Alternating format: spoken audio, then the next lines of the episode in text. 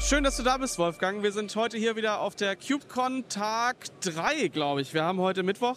Ähm, was bringt dich zu CubeCon? Ja, was bringt mich zu CubeCon? Äh, Im Endeffekt natürlich wieder nach langer Zeit Kontakte knüpfen, Leute wieder treffen, neue Unternehmen kennenlernen. Und gerade äh, für uns als Nutanix ist es natürlich auch wichtig, sich in diesem Umfeld hier zu zeigen und auch einfach Kontakte zu knüpfen und ähm, ja, zu verstehen, was die DevOps-Community äh, heutzutage eigentlich antreibt. Die wievielte Konferenz ist das für dich so jetzt äh, nach der Pandemie? Die erste. Wie ist das so? Ähm, wie früher. Sehr angenehm. Die Masken sind natürlich noch ein bisschen ungewohnt, ja. aber davon ab, man fällt sehr schnell wieder doch einfach auch in die alten Muster zurück und es ist halt einfach wieder schön, umherzustreifen, sich mit Leuten zu unterhalten. Für diejenigen, die dich noch nicht kennen, was machst du bei der Nutanix? Ja, ähm, ich bin bei der Nutanix im Platform Solutions Engineering Team. Das heißt, das ist äh, äh, nicht der Sales-Bereich. Die Leute, die mich vielleicht aus der Vergangenheit noch kennen, die wissen, ich bin in Deutschland in unserer Region Central Europe früher im Sales-Bereich unterwegs gewesen, hauptsächlich für die Bereiche Automatisierung und DevOps-Strategien, zum Teil ja. auch im IoT-Umfeld. Bin jetzt aber in Research and Development gewechselt. Der Hintergrund ist einfach, dass ich jetzt die Möglichkeit habe, Umgebung zu designen, Referenzarchitekturen zu designen, wie Cloud Native auf Nutanix konsumiert werden kann. Mhm. Und damit im Endeffekt auch die Möglichkeit habe, so ein bisschen aus technischer Sicht die Strategie vorzugeben, wie wir am besten als Nutanix dann ähm, im Cloud Native Umfeld auftreten können. Wie wichtig ist für euch diese Entwicklung, die gerade so stattfindet? Ich meine, äh, auf der einen Seite passiert halt viel um virtuelle Maschinen zu automatisieren, um die Workloads immer weiter zu konsolidieren. Das ist ja auch so die Story hinter der ganzen Hyperconverged-Geschichte, dass man das, was vorher separate Architekturen waren, ähm, ja, ich sag mal, im Formfaktor auch nochmal um weiteres reduziert. Ähm, und äh, ich habe so das Gefühl, dass das Container jetzt in viele dieser Welten eben vordringen. Sind ja auch für euch nicht ganz neu. Ähm, dementsprechend, was, was spielt das für euch gerade für eine Rolle? Ja, ähm, die klassische Virtualisierung und alles, was um äh, Datacenter-Infrastruktur, äh, was damit zu tun hat, ist natürlich immer noch das Hauptstandbein einer Nutanix. Das ist das, was eine Nutanix bekannt und groß gemacht hat. Im Endeffekt virtuelle Infrastrukturen einfach bereitzustellen, das Management zu vereinfachen, Skalierung zu vereinfachen. Ähm, dass natürlich jetzt containerisierte Technologien, containerisierte Anwendungen in vielen Bereichen auf dem Vormarsch sind, das ist ganz klar. Das hat die Cloud gezeigt. Die Cloud hat vorgemacht, dass gewisse Anwendungen, gewisse Services im Containerumfeld deutlich einfacher bereitzustellen sind, als wenn ich die ganze virtuelle Infrastruktur darunter brauche. Andersrum sehe ich nicht, dass sich das Ganze mittelfristig wirklich ersetzt. Das heißt, virtuelle Maschinen werden immer noch den Schwerpunkt in, gerade in Enterprise-Unternehmen haben.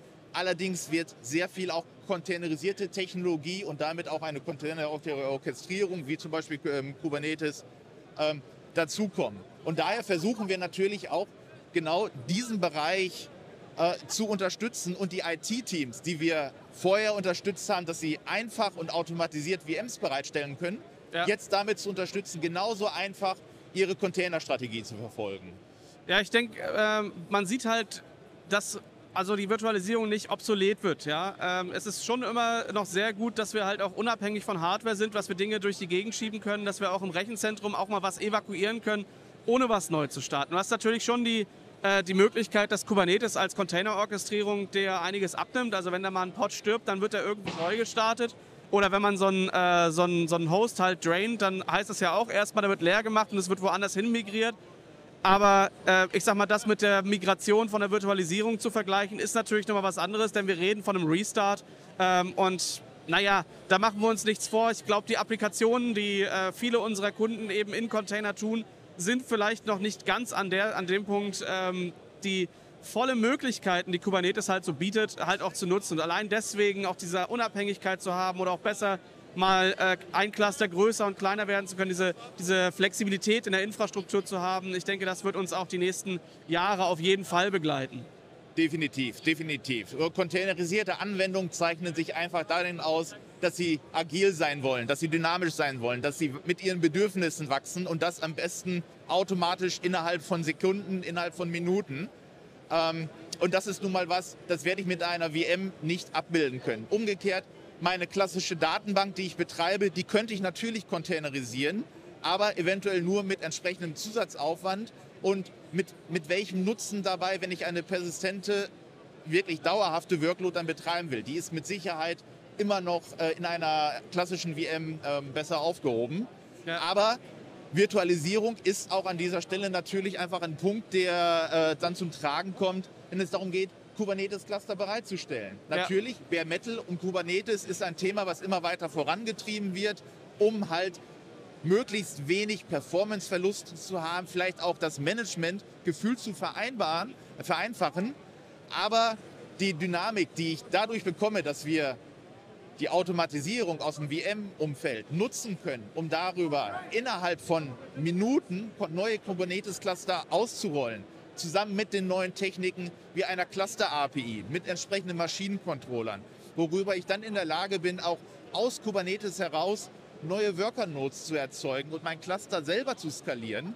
Ähm, das gibt mir natürlich denn dann als ähm, Container-Anwender oder als Container-Administrator oder halt als DevOps-Anwender äh, wirklich auch die Möglichkeit, auf die Infrastruktur unten drunter drauf zuzugreifen und das Ganze zusammen mit AAV, mit unserem eigenen Hypervisor, wirklich in einem flachen Management-Stack zu haben, ja. mit einem entsprechend einfachen ähm, Overhead auch dabei.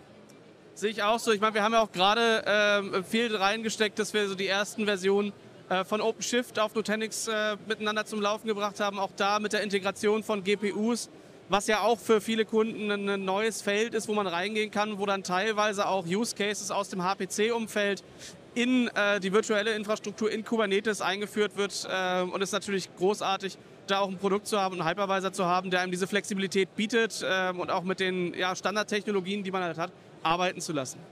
Genau, schon alleine dadurch, dass ich an dieser Stelle auch die GPU-Ressourcen sehr einfach wieder an meine VM durchreiche. Wir haben das in der Vergangenheit im VDI-Umfeld schon lange gemacht. Ja. Nun reichen wir einfach die GPU-Ressourcen in den Kubernetes-Worker durch, sodass dann die Container dann auch wieder auf die GPU-Ressourcen zugreifen können, was auch wieder die Bereitstellung, das Management, wie du schon gesagt hast, deutlich vereinfacht. Schön. Worauf freust du dich auf der KubeCon insbesondere? darf ich jetzt sagen, auf die Partys. Äh, natürlich ähm, neben dem ganzen Business Networking und äh, äh, dem Sammeln von Informationen ist wirklich das Networking, das Come Together, äh, ist eine tolle Geschichte wieder.